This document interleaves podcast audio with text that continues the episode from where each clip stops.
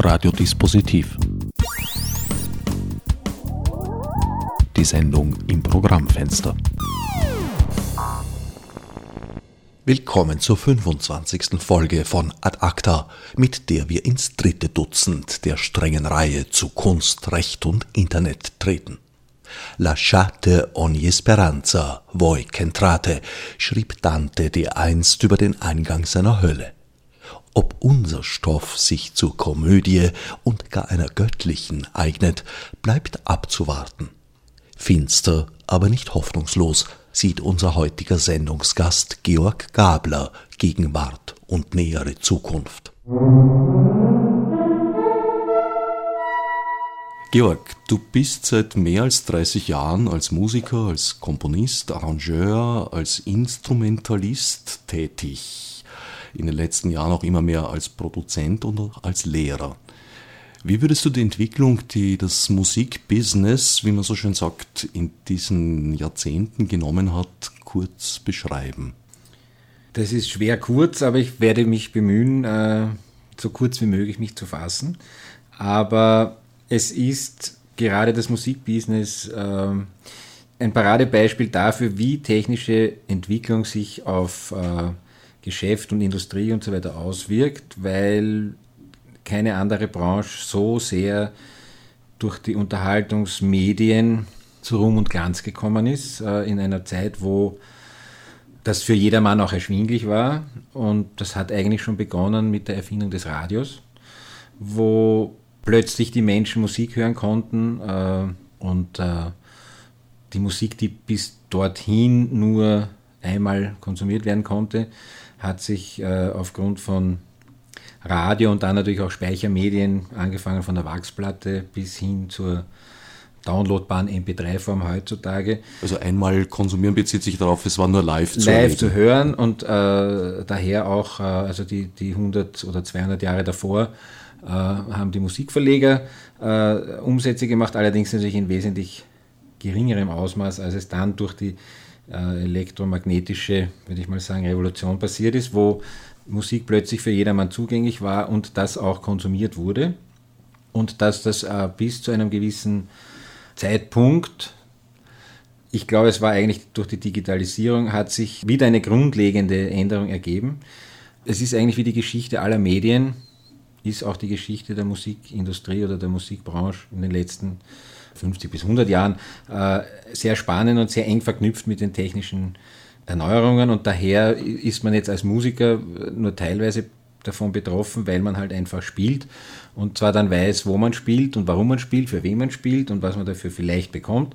Äh, sobald man sich in die Produktionsseite begibt und in die Vervielfältigungsseite, also auf der Seite des Produzenten oder eines Labels, Schallplattenlabels äh, muss man sich natürlich extrem mit diesen Dingen auseinandersetzen und die sind schon sehr vielschichtig gewesen, diese Umwälzungen, die da in den letzten Jahrzehnten passiert sind. Und daher ist es auch wahnsinnig schwierig, äh, darin zu bestehen. Und es äh, ist mir auch bis heute ein großes Anliegen, auf den Inhalt zu setzen, also das heißt auf die Musik, die da auf Tonträgern passiert. Und das ist anstrengend genug. Wie weit das dann im Handel, in der Distribution aussieht. Damit habe ich mich zwar immer wieder beschäftigt, äh, aber bin eigentlich erst jetzt in höherem Alter, um nicht zu sagen hohen Alter, komme ich immer mehr drauf, dass das, was ich immer geahnt habe, dass das äh, auch stimmt, dass man eben vom Moment des fertigen Musikstücks erst sich auf eine noch viel längere Reise begibt, äh, nämlich sie zu den Abnehmern zu bringen. Und die haben sich natürlich auch, die Abnehmer von Musik haben sich natürlich in den letzten Jahrzehnten auch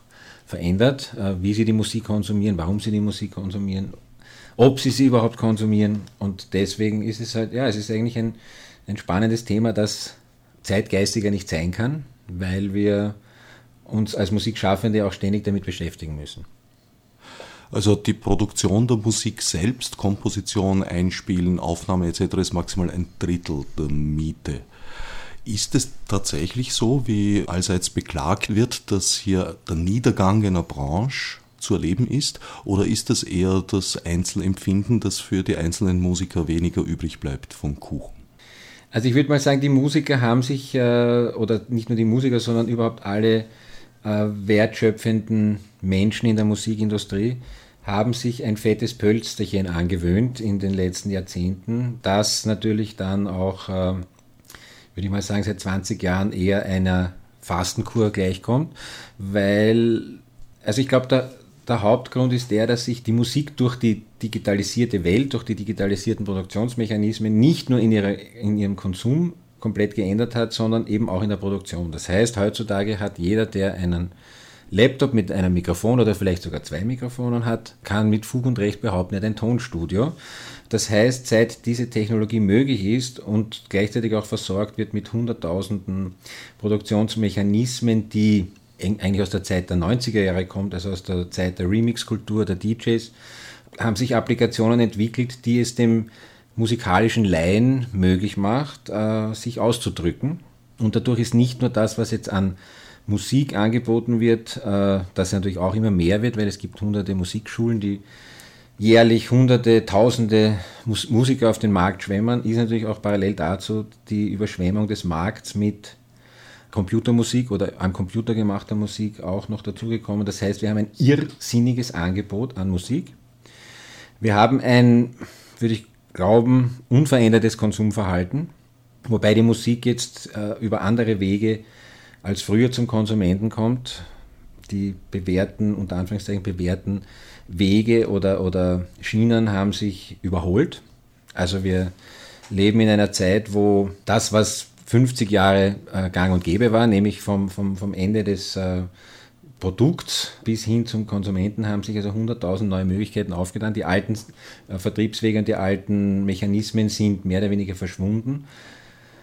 Vor allem deswegen, weil sich die althergebrachten, dick gewordenen, will ich nicht mal sagen Menschen, sondern, sondern Organisationen oder, oder Vereine oder, oder Firmen äh, sich lange, wie das halt leider so ist, dem Trend widersetzt haben und sich jetzt äh, eigentlich vor den Trümmern ihrer eigenen äh, Starrhalsigkeit oder Blindheit oder ihrem Konservativismus sehen und natürlich das, was früher mal war, das gibt es nicht mehr. Und das, selbst die größten Zweifler, dass es so kommen wird, müssen jetzt einfach alle erkennen, dass es so ist. Und äh, viele haben ihren Hut genommen, viele, viele Firmen verschwinden einfach.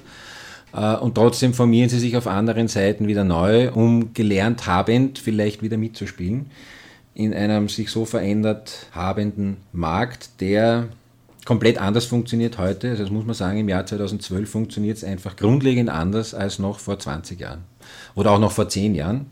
Und es ist, wenn man da weitermachen möchte, ist es für den Musiker ist es ja letzten Endes egal. Ja? Also der Musiker, ob er jetzt über CDs verkauft, über Vinylschallplatten oder über über MP3 oder was auch immer, dem Musiker kann es eigentlich wurscht sein, weil dem, dem geht es um seine Kunst, dem geht es um seine Aussagen oder um sein, um sein Lebensgefühl, das er da irgendwie preisgibt. Und an dem wollen die Leute nach wie vor teilhaben. Das kann man sehen, wenn man äh, zum Novarock schaut oder zum Frequency Festival, wo durchaus auch Musik, die in den gängigen Medien nicht gespielt wird, großen Zuspruch findet und auch in den Verkaufszahlen so nach wie vor sind, dass diese Bands, äh, das sind natürlich meistens internationale Bands, das war aber immer so, also ich meine, das war früher auch so, dass die internationalen Bands besser verdient haben in Österreich als die österreichischen Bands, aber das hat jetzt nichts mit dem Thema zu tun. Wir erleben einen Paradigmenwechsel auch dahingehend, dass lange Zeit das Konzert eigentlich Promotion für den Tonträgerverkauf war. Das hat sich inzwischen umgedreht. Komplett, ja. Was allerdings in gewisser Weise eine Rückkehr in den historischen Zustand bedeutet. Naja, ich meine, die, die, die Fans äh, vom Schubert haben damals keine Schallplatte kaufen können bei seinen Konzerten. Aber sie haben zumindest die Noten vielleicht mitgenommen und der Musikverleger hat sich gefreut, dass der Schubert äh, vielleicht ein paar Exemplare mitgehabt hat oder äh, irgendwelche anderen oder der Beethoven auch schon.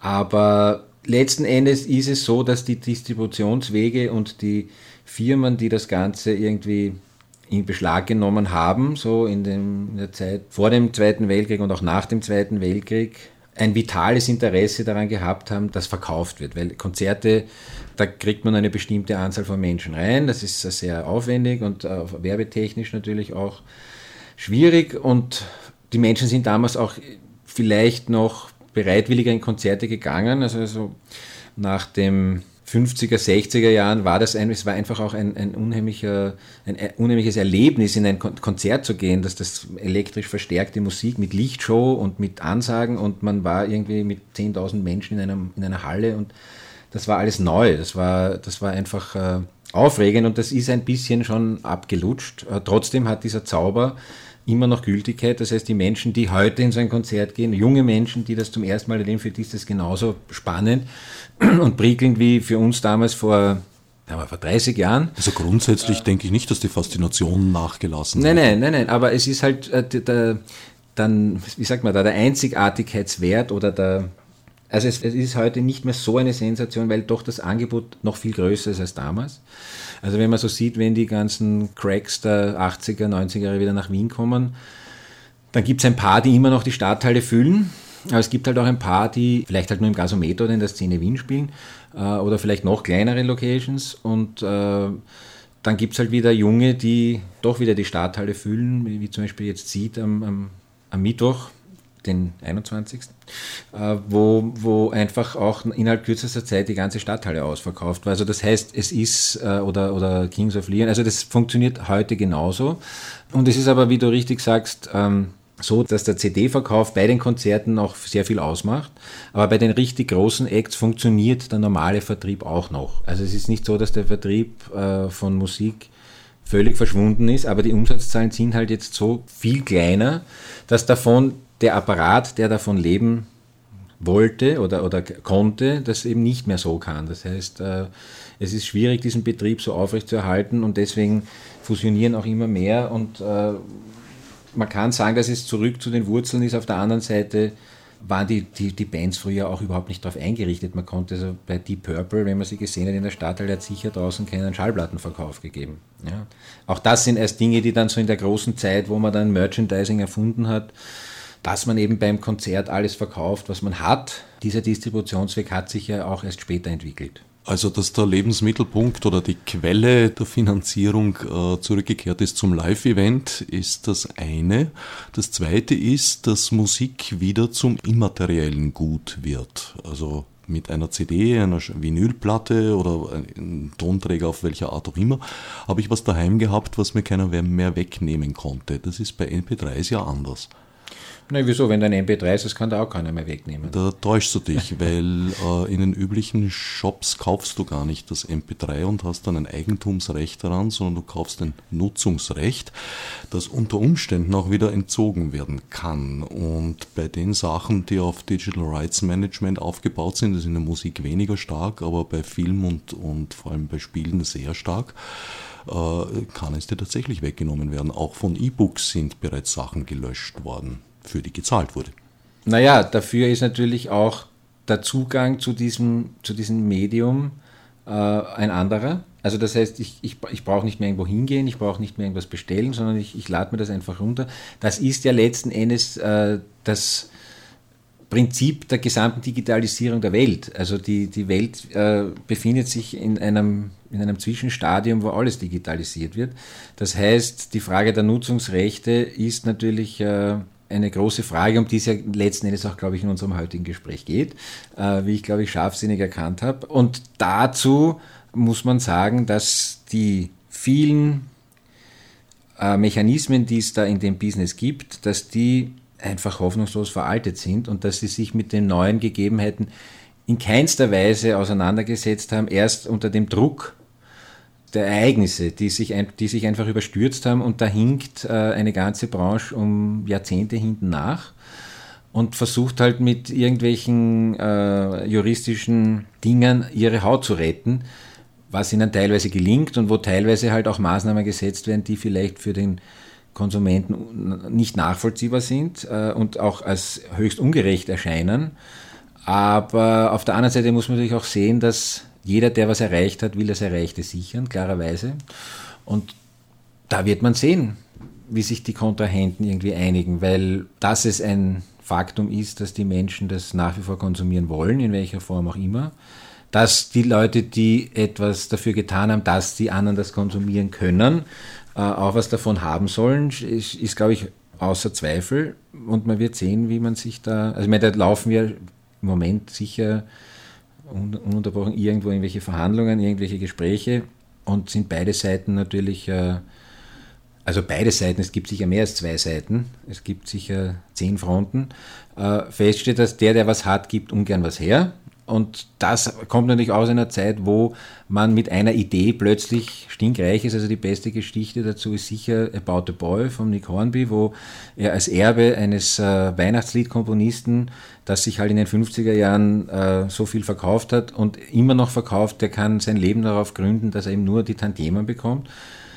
Und das gibt es natürlich auch, ja, weil, weil natürlich das äh, lange Zeit was wert war und es hat auch einen gewissen Wert, wenn man sein eigenes Lied, das man geschrieben oder eine Melodie, die man geschrieben hat, hört, wie das Leute auf der Straße pfeifen und das irgendwie zum Gassenhauer oder die schwarzen Pfeifen von den Dächern, das hat schon was. Ja, und das, das ist eine Leistung, die ist so einfach nicht zu erreichen. Ja, und deswegen bin ich natürlich als Komponist vor allem und als, als Urheber schon an einer gerechten Lösung interessiert, auch für die Urheber. Auch wenn die Vertreter meiner Rechte vielleicht jetzt in den Verhandlungen nicht immer meinen Standpunkt vertreten, halte ich natürlich eher zu ihnen als zu den anderen, die, die den Urhebern das wegnehmen wollen oder ihnen das Recht auf Urheberschaft, also nicht auf Urheberschaft, aber darauf, dass sie eben daraus Geld lukrieren, äh, absprechen. Und deswegen bin ich natürlich auch, was das betrifft, eher konservativ, weil in dem Moment, wo das Medium digital ist, kann ja der Urheber und seine Verwerter auch nicht mehr kontrollieren, was damit geschieht, weil es ja beliebigfach kopierbar ist und damit auch seinem, seiner Kontrolle entgleitet. Und das ist halt einfach ein, ein, ein Problem des Internets und der gesamten Digitalisierung, aber es wird schon irgendeine Lösung irgendwann herauskommen, hoffentlich. Du gehörst ja noch zu jener Generation, die aus Lizenzrechten ordentliche Gelder bezieht. Das geht in erster Linie auf die fetten 80er und 90er Jahre zurück. Insofern verstehe ich deinen Konservativismus sehr gut, aber seid ihr nicht da gewisserweise die Letzten eurer Art? Ist eine solche Position für einen jungen Musiker, eine junge Musikerin in diesem Land heute überhaupt noch zu erreichen? Im Gegenteil, äh, ich bin eigentlich entsetzt darüber, und ich will auch gar nicht dieser, dieser Gruppe von Menschen angehören, die sozusagen jetzt die Gelder, die überhaupt noch eingespielt werden, für mich beanspruchen, weil mich das Recht für alle Musiker auf Zugang zu Urheberabgaben interessiert und es mir extrem leid tut, dass viele junge Musiker in Österreich aufgrund der konservativen Haltung von der Medien eben nur die goldene Zeit immer wieder zu spielen im, im Radio, also in den Medien, und damit einer ganzen, also würde ich sagen 20 Jahre äh, Künstler, die es nicht geschafft haben, diesen finanziellen Wohlstand zu erreichen, obwohl sie mindestens genauso gut waren wie die Großen davor. Aber es hat natürlich auch den Zugang, die haben auch den Zugang versperrt. Nicht jetzt, dass äh, die großen Austropopper was dagegen hätten, aber die Industrie hat natürlich äh, gesagt, wir brauchen keinen zweiten Amboss, keinen zweiten Fendrich. Äh, und es gibt aber irrsinnig viele äh, Leute, die nicht in diesen Genuss gekommen sind, aber nicht, weil sie nicht gut sind oder weil, weil sie die Leute vielleicht nicht hören wollen, sondern weil das Alte einfach so massiv nach wie vor betrieben wurde. Also ich würde mal sogar fast sagen, eine gewisse Art Lobbyismus auch in Österreich in diese Richtung. Medial gelenkt und daran kann man wieder ermessen, wie wichtig eigentlich das Radio oder das Medium Radio ist, so wie das Fernsehen.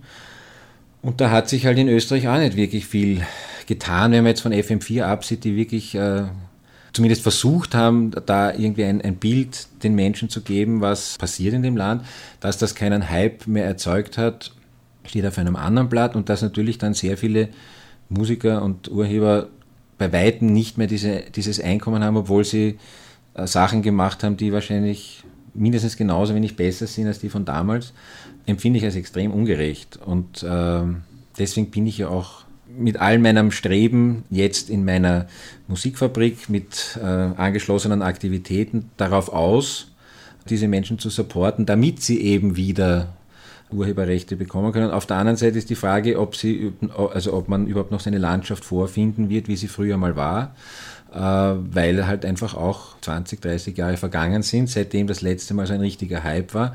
Aber man muss sagen, es war vor ein paar Jahren, hat sich durch äh, eine lobenswerte Aktion von Ö3 mit den neuen Österreicher ein kurzes äh, Frühlingsfensterchen geöffnet, sage ich mal, welches aber gleich wieder im grauen Winter verschwunden ist. Und damals gab es zumindest eine Anzahl von Bands, die oder, oder Künstlerinnen und Künstler, die durchaus auch finanzielle Erfolge gefeiert haben, auch mit ihren Urheberrechten und äh, Chartsplatzierungen erreicht haben, Top Ten und äh, es schaffen ja immer wieder ein paar. Also es gibt ja schon auch Künstler aus Österreich, die es wieder schaffen, auch in die, in die, in die Charts, wobei die Verkaufszahlen heute einfach um 90 Prozent äh, geringer sind als noch vor 30 Jahren. Ne? Und leider nicht nur eben die Verkaufszahlen, sondern eben auch der finanzielle Erlös für den einzelnen, die einzelne Musikerin. Du bist als Lehrer, als Betreiber der Gap Music Factory Aufnahme- und Probenstudios mit hauseigenem Fabriksschlot ja sehr viel mit jungen Musikerinnen und Musikern konfrontiert. Ist es nicht so, dass jetzt an diesen löblichen Beispielen, die du gerade erwähnt hast, also das eine Mal auf Ö3 und auf FM4 etwas konstanter, aber trotzdem ja nur ganz kleine Segmente von eigentlich sehr zahlreichen, sehr bunten, sehr vielfältigen Musikszenen präsentiert werden? Das Problem ist, glaube ich, dass äh, Österreich ist so ein ganz ein eigenes Kapitel in diesem Thema. Und da sehe ich die, die Problematik in erster Linie daran, dass, darin, dass sich Österreich extrem in einem extrem gespaltenen Zustand befindet zwischen urban und äh, sagen wir mal rustikaler Bevölkerung, ländlicher Bevölkerung.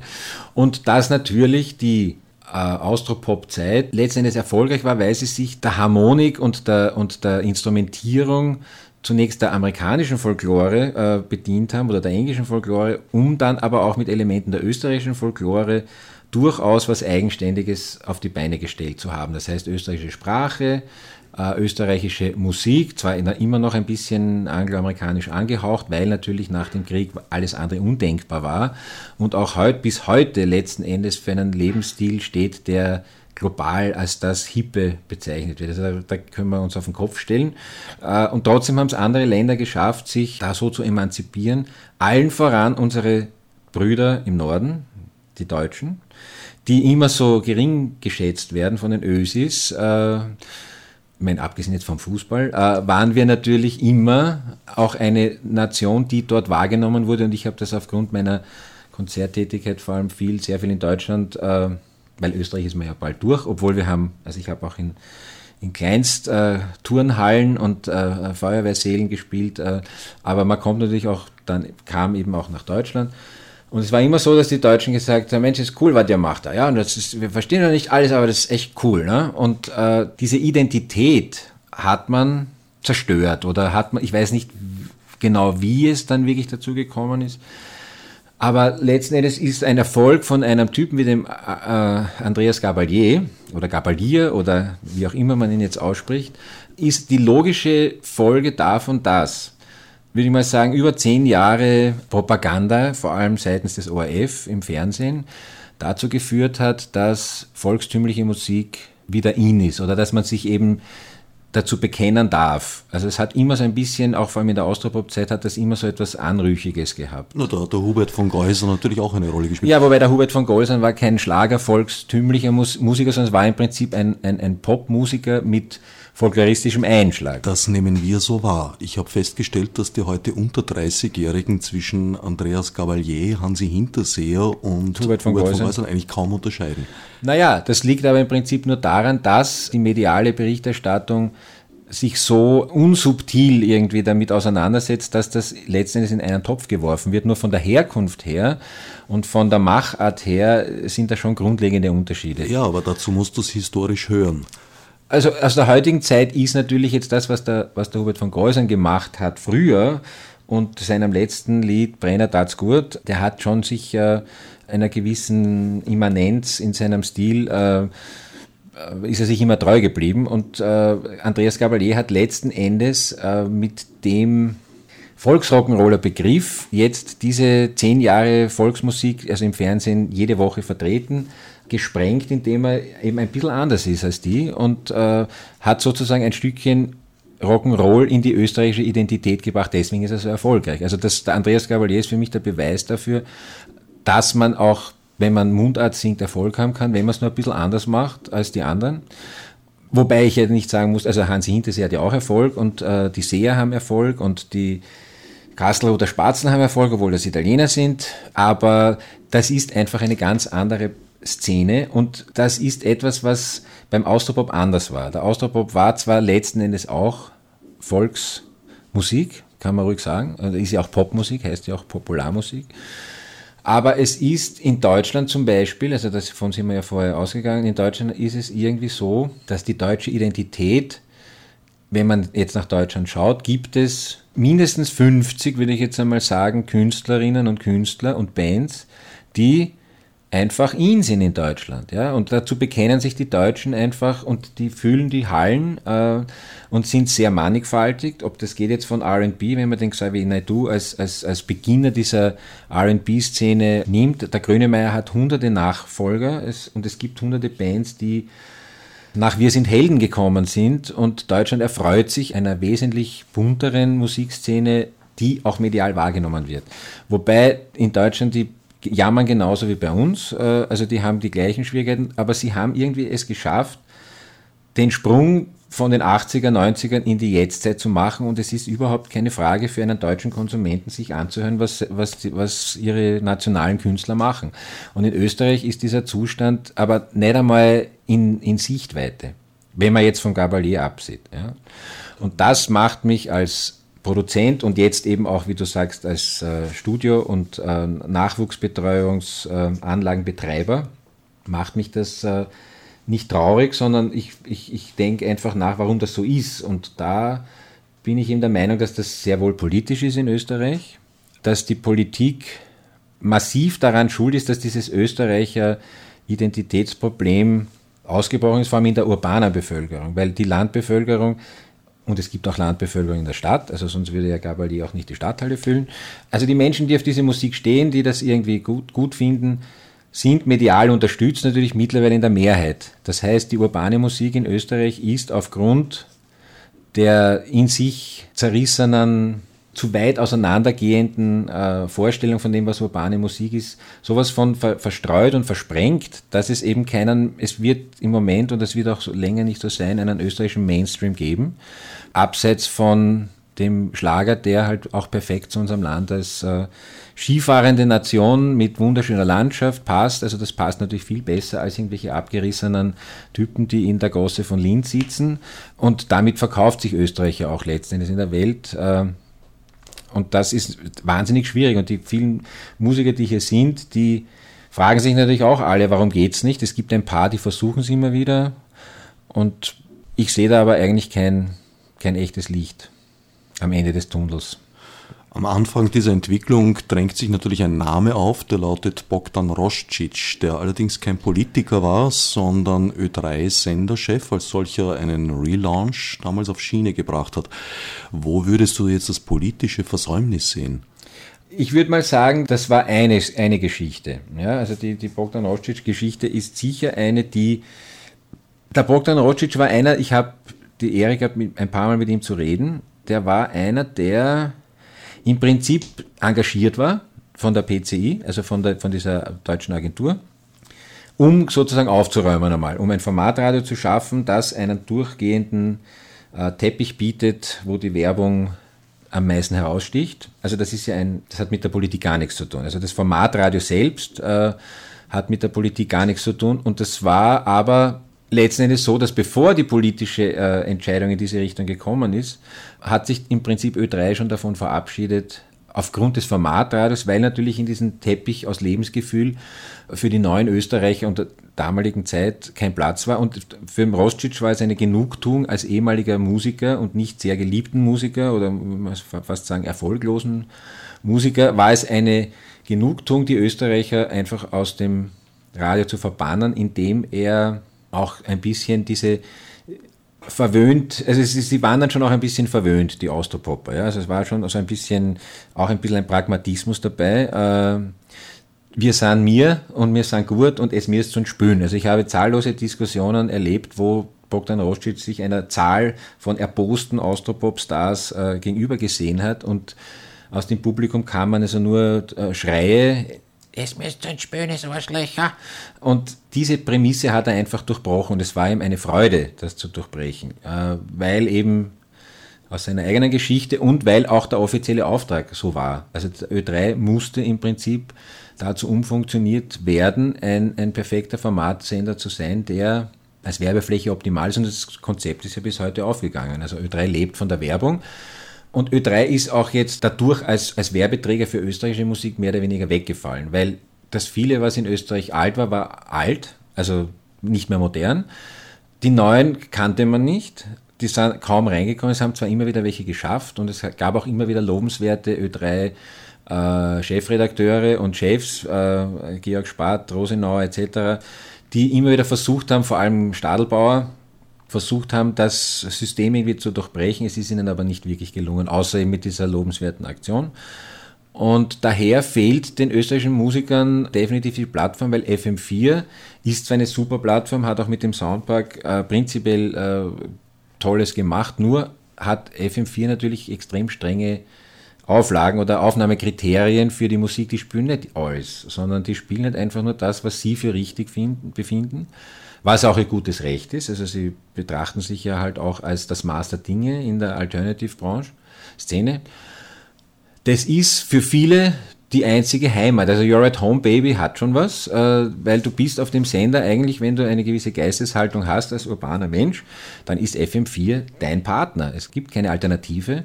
Und das ist aber für einen existenziellen, also sagen wir, um seine Existenz zu sichern als Musiker, ist das viel zu wenig. Ja, da gibt es vielleicht ein paar, die es schaffen. Clara Lucia, wirst mir sicher noch ein paar Beispiele sagen, also von, von Alternatives, die, die es geschafft haben, von ihrer Musik zu leben. Äh, und das ist auch einfach nicht mehr das ist auch keine Perspektive mehr, auch für die Jungen nicht. Aber auch in ganz anderen Dimensionen als zum Beispiel eine Generation Fendrich. Also die haben da Gut, wesentlich mehr lukriert. Fendrich wäre nie auf FM4 gelaufen.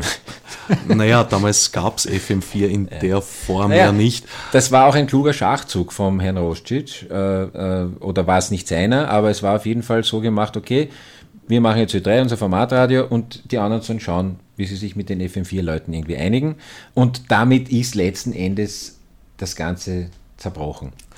Wie gesagt, FM4 äh, kann ja aus dieser Senderphilosophie heraus ja auch nur ein gewisses kleines Segment der riesen, vielen, vielen Riesenszenen bedienen.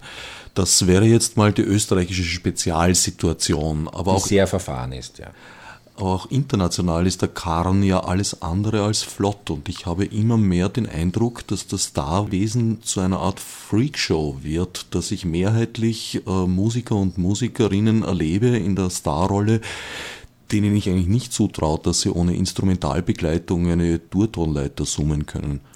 Also ich bin, ich bin in meinen, kann man ruhig sagen, 35 Jahren Erfahrung als Profimusiker bin ich sehr viele Phasen durchlaufen. Also ich habe in meiner ersten Phase als Sohn und Enkel von Musikern, war ich mit 100% Musik vollgepumpt. Ausbildungsseitig, lebensseitig, konsumseitig. Für mich war Musik alles. Also von der Wahrnehmung her. Ich habe zwar in meiner kindlichen Art auch vor allem Opern sehr geschätzt, weil sie eben so schöne Geschichten waren habe aber dann eigentlich in der Popmusik äh, den, den, würde man sagen, den amerikanischen, damals schon Mainstream irgendwie halt mit also mit Sex, Drugs und Rock'n'Roll äh, einfach so als gegeben angenommen und habe da einfach mitgespielt. Und es war irgendwie immer lustig und den Mädels hat es auch gefallen, also war irgendwie die Welt in Ordnung. Und war für mich eigentlich die Musik das Wichtigste. Und äh, für mich war auch jemand, der gut singen konnte, ernst zu nehmen. Also jemand, der eine gute Stimme hat und der gut forcieren konnte, am besten überhaupt noch äh, äh, soulig und funkig und, und jazzig, das war super, weil es konnte natürlich nicht jeder. Also es waren schon nur ein paar Auserwählte, die dann auch mit denen spielen durften. Also es war nicht so, dass jeder mit jedem spielen konnte. Und das lag vor allem daran, dass natürlich auch wiederum, ich muss wieder den ORF zitieren, äh, dass der ORF in der glücklichen Position war, eine eigene Big Band zu haben. Das heißt, äh, das war das Maß der Dinge von Startseite. Wenn man vor dem ORF und seiner Big Band bestanden hat, dann durfte man ins Studio. Also es gibt dazu einen wunderschönen Film, Ray, auch wenn es ein amerikanischer Blockbuster ist. Da sieht man sehr schön, die Band durfte damals einfach nur ins Studio rein, wenn sie nicht geprobt war, ist wieder ausgeflogen. Und so war es letzten Endes in Österreich auch, wenn man im Studio war und nicht, nicht geübt hat, also habt es geübt, wenn es nicht geübt habt, dann seid ihr wieder ausgeflogen. Äh, das heißt, es war schon sehr von, von ORF-Seite auch dieses Trimmen auf, man muss gut spielen können. Was ja im Prinzip nichts dagegen zu sagen ist, allerdings die inhaltliche Ebene kam viel zu kurz. Das heißt, die inhaltliche Ebene habe ich eigentlich erst durch Fendrich, Hirsch, Osbankurti erlebt. Also ich habe es erlebt am eigenen Geist, an der eigenen Seele, wie wichtig das ist. Und wie wichtig es eigentlich ist, dass man etwas darstellt. Das heißt, wenn man sich auf die Bühne stellt, erhebt man sich über die Menschen um ein, zwei, drei, je nachdem wie groß die Bühne ist, Meter. Und dafür wollen sie dich aber auch so sehen, dass du dich diese Meter erhebst über sie. Und da ist es in der Popmusik einfach nicht unbedingt wichtig, dass man jetzt ein gutes Instrument spielt. Ich meine, das beeindruckt die Leute schon immer wieder. Aber es ist viel wichtiger, wie, wie du dich hinstellst, wann du dich das letzte Mal rasiert hast, was du singst, worüber du singst. Und die Menschen lieben das. Also das ist, letzten Endes ist die Popmusik eine, eine, eine globale Oper. Ich bringe es jetzt einmal ganz dramatisch. Äh, es ist Oper für alle. Das heißt, man hat Licht, man hat Musik, man hat Text, man hat Handlung, man hat Unterhaltung. Und man hat vor allem natürlich auch Tanz, also Bewegung. Das ist eigentlich, würde ich mal sagen, das Allerwichtigste. Den Rhythmus, der, der die Menschen zum Tanzen bringt, äh, den Sound, den elektrischen Sound, der sie irgendwie anwirft, weil es halt einfach elektrisch ist. Das ist elektrisierend, die Musik. Und da ist es dann, es sind so viele verschiedene Parameter, dass eben auch äh, so Phänomene wie Lady Gaga oder äh, ich meine, Alice Cooper war im Prinzip auch nur eine Erfindung. Auch Osborne Kurti war nur eine Erfindung. Aber es waren super Erfindungen, die einfach funktioniert haben. Kiss hat funktioniert nicht, weil sie jetzt so toll Gitarre gespielt haben, sondern einfach, weil sie sich die Masken aufgeschminkt haben. Und das ist halt ein, einer der wichtigsten Erkenntnisse, dass es eben nicht unbedingt darauf ankommt, wie einer spielt oder singt. Also die Qualität der Musik, auf die von vor allem aus Jazzkreisen immer Wert gelegt wird, zählt letzten Endes in der Popmusik nur vielleicht 20 Prozent. Dafür gibt es auch eine Jazzpolizei, aber keine Poppolizei. Die Poppolizei ist das Publikum. Also wenn etwas funktioniert, dann merken das die Leute und die Leute sind, was das betrifft, natürlich schon auch angewiesen auf die Propaganda und auf die Medien, die das Ganze propagieren. Aber wenn etwas gut ist und wenn einer was zu sagen hat, dann macht er auch heute noch seinen Weg. Das heißt, es gibt auch heute noch einfach Leute und der Gabalier hat offensichtlich was zu sagen, was die Leute verstehen. Der spricht eine Sprache, oder macht den Hüftschwung so, dass, dass sie es verstehen. Ähm, oder den Taschentuchschwung. Genau. Also ich meine, ich habe zum Beispiel Prince in der Stadthalle gesehen und war, ich war immer von seiner, von seiner Musik begeistert und von, seiner, von seinen Liedern. Er hat einfach Lieder geschrieben, also so wie der, so wie der äh, Bob Dylan hat er eine Vielzahl von Liedern geschrieben, von denen man oft gar nicht weiß, dass sie von ihm sind. Und hab dann wieder, ich meine, bei der letzten Show, die war 20 Jahre her, da war er ziemlich verkrampft, weil da war er noch unter Michael Jackson komplex, dass er nicht so gut ist wie der Jackson, hat eine irrsinnig aufwendige Show gemacht und es war irgendwie alles ein bisschen klinisch und konstruiert. Und diesmal ist er gekommen, einfach nur als Prince mit der Gitarre und hat seine Lieder gespielt, drei Stunden lang und ich habe nur gehört, wie die Mädels rundherum gesagt haben, er ist jetzt schon 50, aber sein Hüftschwung ist immer noch wie damals, nicht? Und da habe ich dann eigentlich gesehen, dass, dass das eigentlich genauso wichtig ist wie alles andere wieder. Also ich meine, es war wieder eine Bestätigung, das macht es einfach aus. Und deswegen ist natürlich die Jazzpolizei auch äh, unglücklich, dass Leute, die nichts können, Erfolg haben, weil sie sich fragen, wieso, der kann überhaupt nicht spielen, der kann nicht mal einen geraden Akkord, äh, geschweige denn einen Tension-Akkord und der hat überhaupt keine Ahnung von Skalen.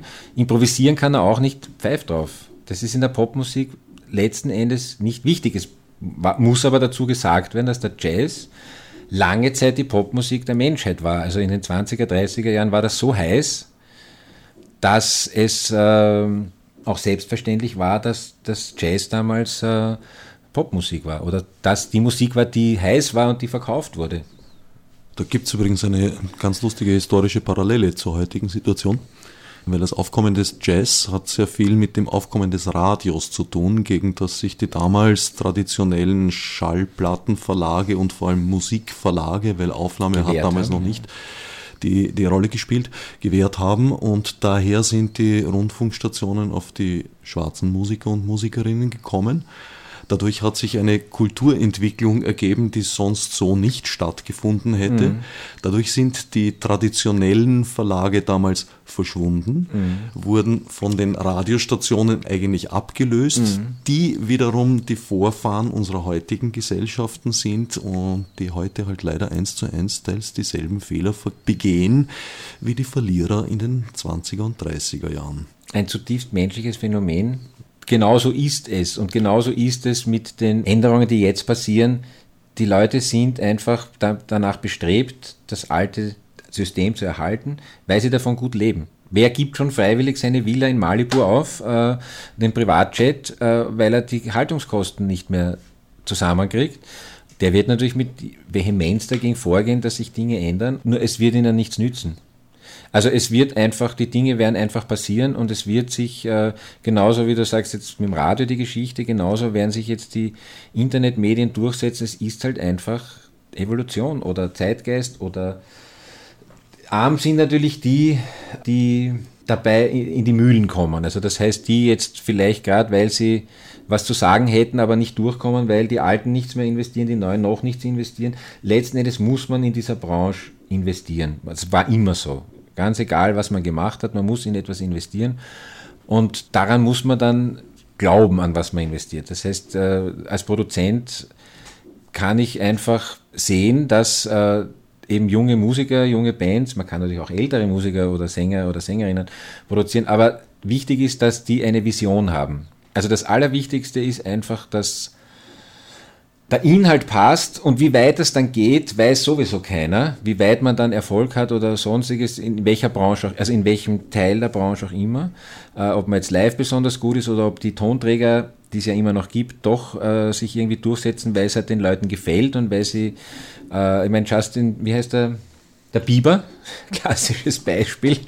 Ich meine, das ist ein echter Online-Künstler, ja, und äh, der hat es geschafft, einfach äh, sich online so durchzusetzen, dass er jetzt Hallen 20, 30.000er Hallen, Stadien füllt. Äh, und es gibt immer wieder so Beweise dafür, dass man, wenn man was Gutes hat und das ins Internet stellt, dass man auch so berühmt werden kann, ohne irgendeinen Major, ohne irgendeinen äh, anderen Ding. Äh, wobei das Märchen davon ist natürlich auch nur zur Hälfte wahr, weil es sitzen natürlich dann genau die gleichen Protagonisten wieder dahinter und pushen an der richtigen Stelle. Und deswegen wenn man das einmal kapiert hat, dass das Ding so läuft jetzt, dann kann man jetzt genauso einen Hit landen wie vor 50 Jahren. Also ich glaube, dass es, man muss sich einfach dieser Mechanismen bedienen. Man darf gar nicht jetzt als Musikschaffender so sehr darüber nachdenken, was da passiert. Man muss sich natürlich schon darüber informieren, aber letzten Endes äh, hat es einen Musiker nicht wirklich zu interessieren, sondern der muss sein Ding machen oder einen Künstler oder eine Künstlerin. Wenn er sein Ding oder sie ihr Ding macht und bedingungslos dann glaubt und nicht aufgibt, dann gibt es heute die gleichen Chancen wie vor 50 Jahren. Unabhängig von der, von, von der medialen Verwertung. Ja, was das davon leben können betrifft, an sich glaube ich nicht, weil es ist ja gleichzeitig ist ja auch eine ganze Reihe von möglichen Jobs weggebrochen. Also als du junger Keyboarder warst, hast du noch jede Menge Studiojobs gehabt. Werbejingles, alles mögliche, Gebrauchsmusik, Industriemusik. Das wird heute nicht mehr von, in aller Regel von lebenden Menschen gespielt, sondern das machen statt wie früher fünf, sechs, sieben, macht es einer oder eine. Ja, also diese, diesen Bereich, den kann man sowieso vergessen, weil Studiomusiker in dem Sinn funktioniert ja nur dann, wenn in Studios äh, Musik gemacht wird und nachdem eben, wie du richtig sagst, äh, es auch äh, die technische Innovation im Studio sich äh, so verändert hat, brauchst du zumindest nur jetzt jemanden, der weiß, wie man das spielen würde. Äh, und dann macht man das Ganze halt mit Computern. Abgesehen davon gibt es dermaßen viel Back-Kataloge und dermaßen viel Instrumentalmusik, dass man als äh, äh, Industriefilmer oder als Werbemacher sich auf so viel äh, Archiv bedienen kann, und dann sagt, okay, ich hätte das jetzt gern so ähnlich und dann lässt man das irgendwelche Leute danach produzieren und da wird halt dann das meiste mit der Maschine gemacht. Es ist für Musiker hart, weil es eben den Job des Studiomusikers kaum mehr gibt. Aber Also es gibt immer, wenn jemand das will, die meisten verdienen ihr Geld dann nicht so sehr als äh, Studiomusiker, sondern eher als Sessionmusiker und kommen halt eher so über Sessions äh, dann mit Leuten in Kontakt, wo mal vielleicht was aufgenommen wird, wo halt man, da ist dann kommt dann ein Sänger vielleicht in den Club, wo man gespielt hat und der sagt, ah, du spielst so leid und ich würde gern mit dir mal arbeiten. Und so kommt man vielleicht auch heute noch äh, durchaus zu einem Job, wobei natürlich die Leute, die jetzt, also die die Kreativen haben auch alle kein Geld, zumindest nicht aus dem Kreativsein, sondern meistens haben die einen anderen Job. Also die meisten können davon nicht leben. Und die, also von den Musikern unterrichten die meisten irgendwo, um wieder neue Musiker zu generieren, die auch wieder keinen Job kriegen. Aber letzten Endes, wenn man für Musik brennt, dann ist einem das wurscht. Der weiß ja nicht, wie es vor 20 Jahren war. Er weiß es vielleicht schon, aber. Wir sagen es ihm gerade. Wir sagen es ihm gerade, ja. Es war zumindest für, auch für ein paar nur. Also es ist jetzt nicht so, dass damals alle viel verdient haben. Ja. Also es ist im Gegenteil. Es war damals, war das auch nur eine handverlesene Schar von, von Spezialisten, sage ich mal. Weil Studiomusiker ist etwas, was nur dann gut sein kann, wenn du viel spielst im Studio. Das heißt, wenn du eine Erfahrung hast im Studio, und da gab es halt auch nicht so viele, die jetzt sich der Mechanismen, die damals äh, äh, vorgegeben waren, wie zum Beispiel halt auch mit Bandmaschinen arbeiten und äh, zu einem Klick spielen, äh, war ja damals irgendwie, das war alles neu. Das heißt, man hat irgendwie, äh, die, die Produktionsmechanismen damals waren, also auch vom Studio-Equipment her komplett anders. Also heutzutage ist es, deswegen würde ich auch nicht sagen, dass es jetzt vorbei ist. Im Gegenteil, es, es entwickelt sich einfach weiter und das, was damals äh, angesagt war, ist heute auch wieder angesagt. Das heißt, es wird auch heute wieder live aufgenommen die ganzen alten Instrumente unter Anführungszeichen wie Synthesizer werden einfach neu gebaut, wesentlich besser als früher, mit wesentlich verlässlicheren äh, ähm, Bauteilen, weil ich habe da, also wenn ich da hineinschaue, sehe ich meinen alten Minimoog. Das war schon eine technische Meisterleistung, den überhaupt zum Spielen zu bringen, weil er halt einfach nie gestimmt hat. Der hat sich in sich verstimmt und äh, man konnte natürlich auch damals 1A-Bauteile kaufen, aber da wurde es natürlich dann auch immer teurer und äh, heutzutage verwendet man das zwar schon wiederum in Plug-in-Form, aber nach wie vor werden Synthesizer verkauft im Musikgeschäft und zwar gar nicht wenig. Also deswegen auch die Produktionsmechanismen mit alten Kästchen wie Kompressoren, Mikrofonvorverstärker, Röhrenvorverstärker, alte Mikrofone und so weiter. Das ist alles nach wie vor da, aber halt mit den, mit, in Verbindung mit der Digitaltechnik und deswegen wird, ich bilde mir zumindest ein, dass es äh, Studiomusiker technisch doch jetzt nicht ganz hoffnungslos ist und man auch von den Gagen her in etwa heute dort ist, wo man damals war. Man kann auch heute, also ich habe zum Beispiel hier einen sehr netten Schlagzeuger, der unterrichtet hier und den habe ich jetzt schon zweimal einen Studiojob vermittelt, weil halt einfach ein Projekt gekommen ist, die wollten mit Schlagzeug arbeiten. Ja? Und da wird natürlich auch Irgendwer muss es dann zahlen, aber meistens äh, zahlt heutzutage nicht mehr eine Firma, sondern heutzutage zahlen das meistens halt irgendwelche privaten Investoren, die sich das halt leisten wollen. Entweder mit dem Geld von der Oma aus dem Sparstrumpf äh, oder, oder von allen zusammen gewünscht, äh, leisten sie sich eine Studioaufnahme, weil es natürlich auch keine Labels und Firmen gibt, die jetzt irgendwas noch finanzieren. Das heißt, das ist eigentlich gehobener Amateurbereich. Ja, kann man so nennen, ja, kann man so nennen. Und nachdem sich die, die Majors äh, in Österreich mittlerweile völlig verabschiedet haben vom nationalen Produkt, äh, außer Schlager und volkstümlich, also Universal und Sony machen national nichts mehr außer Schlager und Volksmusik. Also es wird nur mehr von Labels, äh, von lauter so Idealisten wie mir und ein paar anderen noch Geld hineingesteckt in, in CD-Produktionen und sonst zahlen das die Musiker alle selber, weil es halt einfach niemanden mehr gibt, der das zahlt. Und deswegen kehrt es auch wieder zurück zum Konzert, weil dann sagen die, okay, das investieren wir jetzt in diese CD, die verkaufen wir dann bei unserem Konzert, weil über den Handel wird de facto nichts mehr verkauft. Also es ist so gering, was über den Handel verkauft wird. Jetzt von Newcomern, von den Blockbustern, von den, von den Mainstream-Acts, die verkaufen immer noch. Deswegen braucht man nur in ein Schallplattengeschäft zu schauen, die es ja überhaupt nicht mehr gibt, aber die Partys noch gibt, äh, wie die, die großen Industrieketten äh, da stehen halt einfach die Blockbuster aus der ganzen Welt. Äh, Coldplay, U2, äh, Lady Gaga etc. Die kaufen die ein, weil die, das sind keine Ladenhüter und sonst kaufen sie auch nichts mehr. Sie nehmen auch einfach nichts mehr, weil es kommt, dass sich irgendjemand zum Piep verirrt, um, um dort eine Band, also eine Newcomer-Band zu kaufen. Das kommt zwar noch vor, aber auch nur dann, wenn man extrem viele Promotion-Maßnahmen rundherum setzt. weil es ja eben auch keine Information mehr über das Radio gibt. Was für Perspektiven würdest du sehen, um aus dieser schwierigen Situation wieder herauszukommen? Das wird sich alles, glaube ich, von selber äh, regeln. Also ich glaube, dass es für die Urheber, Musiker, Künstler mittlerweile auch schon ganz selbstverständlich ist, dass sie etwas auf YouTube stellen oder dass sie etwas auf Spotify stellen und dafür kein Geld mehr kriegen, wenn es jemand konsumiert. Das heißt, die Musiker und Künstlerinnen haben natürlich sehr wohl, weil sie ja zum Teil selber aus dieser Generation kommen, wo das schon gang und gäbe ist, auch überhaupt keine Illusion, dass es jemals mehr so wird. Es gibt eine, würde ich mal sagen, immer kleiner werdende Zahl von Menschen, die, die noch das erlebt haben äh, und die wird es auch irgendwann einmal nicht mehr geben. Das heißt, äh, das Problem wird sich von selbst lösen. Es werden einfach neue Dinge kommen, so ist das halt leider. Oder Gott sei Dank, das äh, würde das jetzt auch gar nicht werten, sondern ich glaube, dass es sich einfach von selber regelt. Ein, eines Tages wird, werden die Leute bei der AKM, die, die jetzt das Sagen haben und die das, die irgendwelche Änderungen verhindern oder blockieren oder auch gute Vorschläge haben. Es ist durchaus auch möglich, dass, dass ja da auch gute Vorschläge kommen dass dann einfach neue kommen, weil es gibt ja auch noch neue äh, Mitglieder der AKM, die jetzt dann auch langsam hineinwachsen in die, in die Genossenschaft, äh, als Genossenschafter.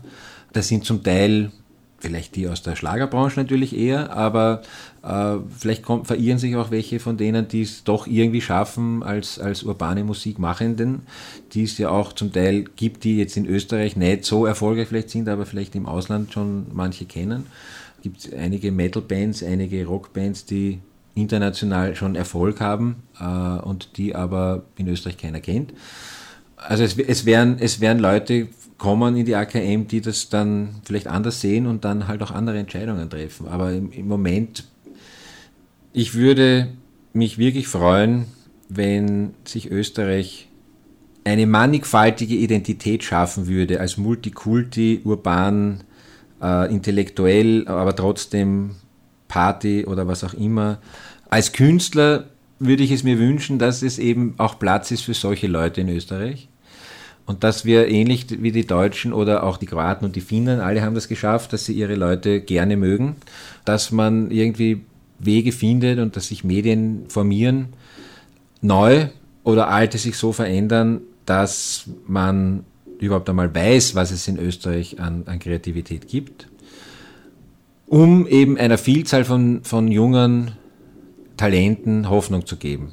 Weil das, was äh, im ORF dazu getan wird, äh, in Format Fernsehsendungen wie Castingshows, das macht mich richtig aggressiv. Also da habe ich wirklich auch mit so vielen zu tun gehabt, die da drinnen verbrannt sind und die nichts rausbekommen haben außer einer Depression dass ich es äh, einfach unverantwortlich finde, dass man ausschließlich so etwas macht. Wenn man so etwas macht und daneben noch andere Aktivitäten setzen würde, wo man Menschen helfen würde, zu sich selber oder zu ihrer Kunst zu finden oder zu ihr, es muss ja nicht Kunst sein, sondern zu, eben zu ihrer Identität, wer sie sind, warum sie Musik machen, warum sie sich überhaupt auf die Bühne stellen, dann wäre das andere nicht so schlimm. Aber diese ausschließliche äh, Förderung von, von Castingshows finde ich einfach unappetitlich. Soweit der Musiker und Musikproduzent Georg Gabler, dessen Fähigkeit, auch in tiefer Dunkelheit immer einen motivierenden Hoffnungsschimmer auszumachen, für seinen pädagogischen Ansatz spricht.